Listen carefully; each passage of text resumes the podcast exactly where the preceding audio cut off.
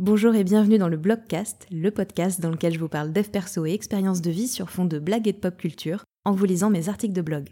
Je suis Laurent Chavel, coach, thérapeute et autrice, et c'est parti pour un nouvel épisode. Bonne écoute Cet épisode est la suite de l'épisode de la semaine dernière, donc on va continuer aujourd'hui à parler de comment prendre une bonne décision. Si vous n'avez pas écouté l'épisode de la semaine dernière, bah écoutez, je vous encourage à le faire, même si euh, vous devriez globalement comprendre de quoi on va parler, même si vous n'avez euh, pas écouté l'épisode de la semaine passée.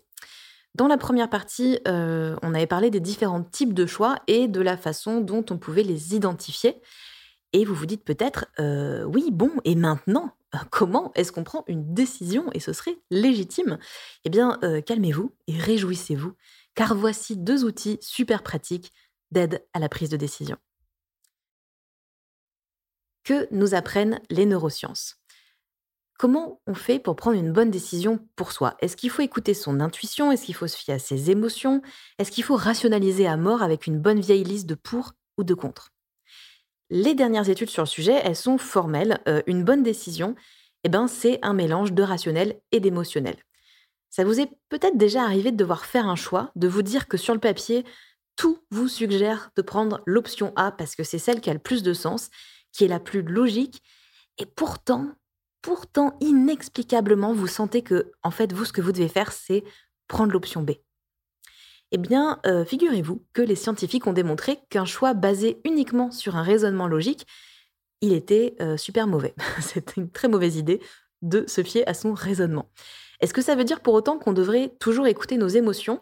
Eh bien, euh, pas vraiment, parce que si les choix purement émotionnels, ils sont apparemment un petit peu moins pires que ceux qui sont pris 100% basés sur le rationnel et la logique, se fier uniquement à nos émotions, son ressenti, c'est aussi pas ouf selon la science. Oui, effectivement, la, science l'exprime en ces termes, ils ont dit exactement ça, les gars, c'est pas ouf. C'est une citation. Se projeter dans les possibles. Comment faire pour prendre une décision qui est basée à la fois sur la logique, et sur notre ressenti. Parce que je sais pas si c'était clair, mais du coup, c'est ça l'idée. C'est que euh, si on va dans le 100% rationnel, c'est pas cool. Si on va dans le 100% émotionnel, c'est un peu moins pire, mais c'est pas génial. Et donc, l'idée, c'est que pour prendre une bonne décision pour soi, il faut mélanger les deux. Je vous propose euh, de tester l'outil suivant euh, la prochaine fois que vous aurez un choix à faire. La première chose, ça va être d'écrire tous les scénarios possibles pour vous aujourd'hui en décrivant au maximum chaque possibilité. Par exemple, si on prend quelqu'un qui a, bah, je sais pas, deux, elle a postulé, une personne qui a postulé à deux, deux jobs complètement différents et elle a les deux et elle doit faire un choix entre ces deux jobs. Et forcément, il y a des pour et il y a des contre dans les deux. tout n'est pas, pas parfait. Ben, ça va être premier scénario, je prends le job 1. Deuxième scénario, je prends le job 2 et puis d'écrire. Alors si je prends le job 1, il va se passer ça, je vais faire ci, je vais faire ça, etc. etc. Et puis pareil pour le, pour le second job. Ensuite, une fois qu'on a fait ça, l'idée, ça va être de se projeter dans chaque scénario. Euh, si je prends le job 1, donc mon scénario 1 dans ce cas-là, euh, ben, j'en serai où dans un an, dans deux ans, dans trois ans, si j'opte pour ce choix? J'adapte le moment de la projection en fonction de mon choix, parce que moi je vous ai mis un an, deux ans, trois ans, mais peut-être que ça n'a pas de sens, peut-être qu'une projection sur quelques jours, quelques semaines, quelques mois, ou plus que trois ans, peut-être qu'il faut une projection sur, euh, je ne sais pas, cinq ans, dix ans dans votre cas, eh bien voilà, écoutez-vous, euh, cherchez quel est le, ce qui est le plus pertinent en fait hein, comme projection et, euh, et projetez-vous là-dedans. Je trouve que c'est intéressant quand même d'avoir plusieurs échelles, de commencer par, je sais pas, je serai où dans six mois et puis dans un an et dans trois ans. Mais après, vous faites comme vous voulez, comme d'habitude. Une fois que vous avez bien fait tout ça, euh, ce que je vous propose, c'est euh, d'imaginer pour chacune des possibilités que vous n'avez pas le choix. Je reprends mon exemple de la personne là qui... Euh, c'est un exemple que j'improvise, hein, donc désolé, la personne n'a pas de prénom, mais on, va imaginer donc cette personne qui a le choix entre ces deux postes, eh bien, elle va imaginer que elle n'a pas le choix, elle doit absolument prendre le job 1. Comment elle se sent? Elle peut du coup se projeter, relire son scénario et du coup noter les émotions qui lui viennent. Et puis une fois qu'elle a fait ça, eh ben, elle va faire pareil pour le job 2. Elle va imaginer qu'elle n'a pas le choix. Elle doit absolument prendre le job 2. Et à nouveau, elle va noter ses émotions. Ce qui va être intéressant parce que c'est une, question, c'est quelque chose euh, qui n'est pas dans l'article, mais ça c'est un outil, euh, c'est un outil que je donne très souvent à mes clients et j'ai un peu tout le temps la même, le même retour qui est oui, mais il y, a des, il y a des émotions agréables et désagréables dans les deux cas, ou dans les trois cas, parce que là j'ai fait deux scénarios, mais vous pouvez en faire autant que vous voulez. Du coup, comment je fais? Il y aura toujours des émotions désagréables, même si vous avez un super projet et que vous vous dites je vais me lancer dans un truc trop trop stylé. Peut-être qu'il va y avoir de la peur parce que bah, ça vous demande de vous écouter, parce que vous savez pas où vous allez, parce qu'il y a du doute. Donc peut-être qu'il y aura de l'appréhension. Et ça, c'est pas une émotion très agréable c'est assez rare hein, les choix. S'il y avait que des émotions agréables d'un côté et que des émotions désagréables de l'autre, vous n'auriez pas besoin de passer par cet exercice a priori parce que ce serait probablement assez clair pour vous.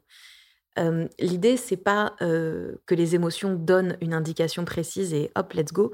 Par contre, quand vous allez a priori, normalement, si tout va bien, faire le moment de projection où vous vous dites, ok, j'imagine que j'ai pas de choix et que je prends ça il va se passer quelque chose. Peu importe les émotions que vous notez, vous allez ressentir quelque chose. Je n'en dis pas trop parce que je trouve que c'est un exercice qui est intéressant à expérimenter. Et euh, je vous laisserai l'expérimenter si vous en avez envie. Si vous avez oublié les étapes, je rappelle que euh, le lien de l'article est dans la description si vous voulez les retrouver à l'écrit. Et, euh, et, si vous êtes bloqué, eh bien n'hésitez pas à me contacter pour qu'on en discute. Un autre exercice que je vous propose, euh, il s'appelle euh, le cœur, non pardon, la tête, le cœur et l'instinct. C'est euh, ma traduction personnelle. c'est l'instinct, ce n'est pas pas une très bonne traduction.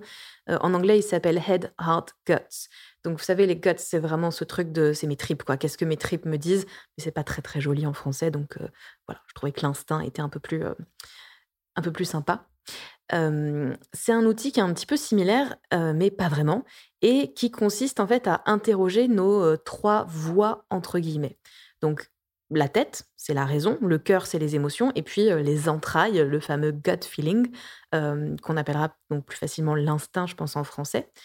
Et là, l'idée, ça va être vraiment de, bah, de se poser au calme, de fermer les yeux, de se concentrer sur son choix. Vous pouvez faire une petite méditation avant si, ça vous dit, ou vous concentrer un petit peu sur votre, votre respiration pour être bien centré sur vous. Et ensuite, bah, de visualiser votre choix, de vous concentrer sur votre choix et de vous interroger, de vous dire, ben, qu'est-ce que me dit ma tête? Vous pouvez noter à ce moment-là ce que vous entendez dans vos pensées. Qu'est-ce que me dit mon cœur? Et puis, qu'est-ce que me dit mon instinct? Je vais reprendre l'exemple de, de, juste avant, là, sur la personne qui a son choix entre deux jobs. On peut imaginer qu'elle se dise, OK, je dois faire le choix entre deux jobs. Ma tête, elle me dit quoi? Elle me dit que quand même, euh, le job 1, il est vachement mieux payé et il est plus près de chez moi. Donc c'est ça qui serait le plus logique. Et mon cœur, il me dit quoi? Mon cœur, il me dit que quand même, le job 2, oui, il est plus loin, oui, il est moins bien payé, mais les gens sont trop cool, j'ai eu un super feeling et en fait, j'ai trop envie de bosser là-bas et, je m'y sens bien et ça a peut-être moins de sens sur le papier, mais je sens que c'est là-bas que je, serai bien. Et l'instinct, qu'est-ce qu'il me dit? Ben, L'instinct, il me dit d'écouter mon cœur. Ou il me dit, euh, tu bien senti les gens là-bas. Euh, le job 1, il y a aussi des réticences, attention à ci, à ça, euh, etc. En prenant en compte ces trois voies-là, eh ben, normalement, il va se passer donc bah, quelque chose. Donc là, je vous l'ai décrit, j'avais mis dans l'article, je ne vous dis pas quoi, je ne veux pas vous gâcher la surprise, je viens de vous la gâcher. Mais écoutez, c'était pour donner un exemple. J'espère que ça vous accompagnera, que ça vous aidera.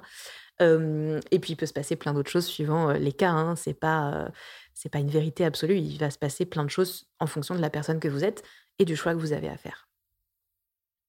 Je ne l'ai pas mis dans l'article, mais un, une autre, un autre outil qui peut être assez intéressant, c'est euh, de, de, lancer une pièce. Vous savez, juste de prendre une pièce, de décider que... Alors ça marche quand on a un choix binaire, enfin quand on a le choix entre deux options. S'il y a plus, c'est un peu plus compliqué. Mais de prendre une pièce, c'est de, tirer, faire un pile ou face de se dire, OK, euh, face, c'est tel choix, pile, c'est tel choix. Je lance ma pièce et je me dis, OK, quel que soit le choix, je suis obligée de le prendre. C'est la vérité absolue. Je décide que ma pièce, elle est magique ou je ne sais quoi et qu'elle euh, elle me donne euh, l'avenir. Je lance ma pièce et je vois le résultat parce que là, il va se passer un truc. même si vous n'avez pas de grosses décisions à prendre, c'est toujours intéressant à tester. Si vous avez même un choix, comme on disait, le choix pomme ou poire la semaine dernière, euh, vous pouvez essayer de tester le coût de la pièce parce que c'est assez intéressant.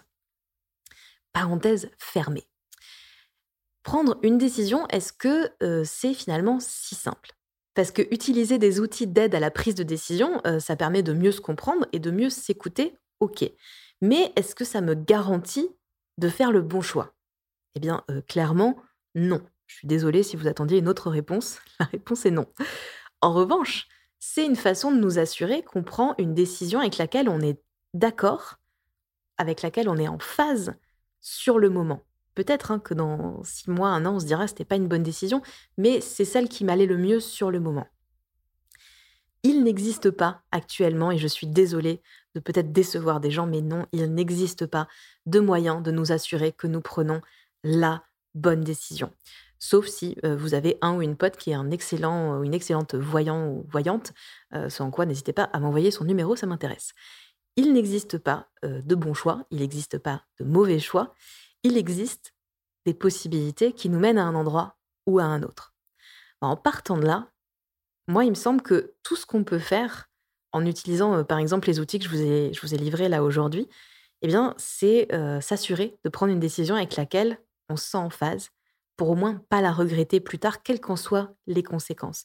Parce que même si dans six mois, on se dit, ah, avec le recul, peut-être ça aurait été mieux de faire autrement, ben en fait, si on avait pu faire autrement sur l'instant, on aurait fait autrement. Donc sur l'instant, c'est ce qui était en phase avec qui on est et avec nos capacités du moment. Et c'est déjà pas mal, non? Merci d'avoir écouté cet épisode, j'espère qu'il vous a plu. Si c'est le cas, n'hésitez pas à vous abonner au podcast et à me laisser un commentaire ou 5 étoiles sur Apple Podcast. Vous pouvez aussi le partager à une ou plusieurs personnes que cet épisode pourrait intéresser. Et puis euh, rejoignez-moi sur Insta si le cœur vous en dit, at lochavel, L-O-C-H-A-V-E-L. C'est aussi dans la description hein, si besoin. Merci et à la semaine prochaine.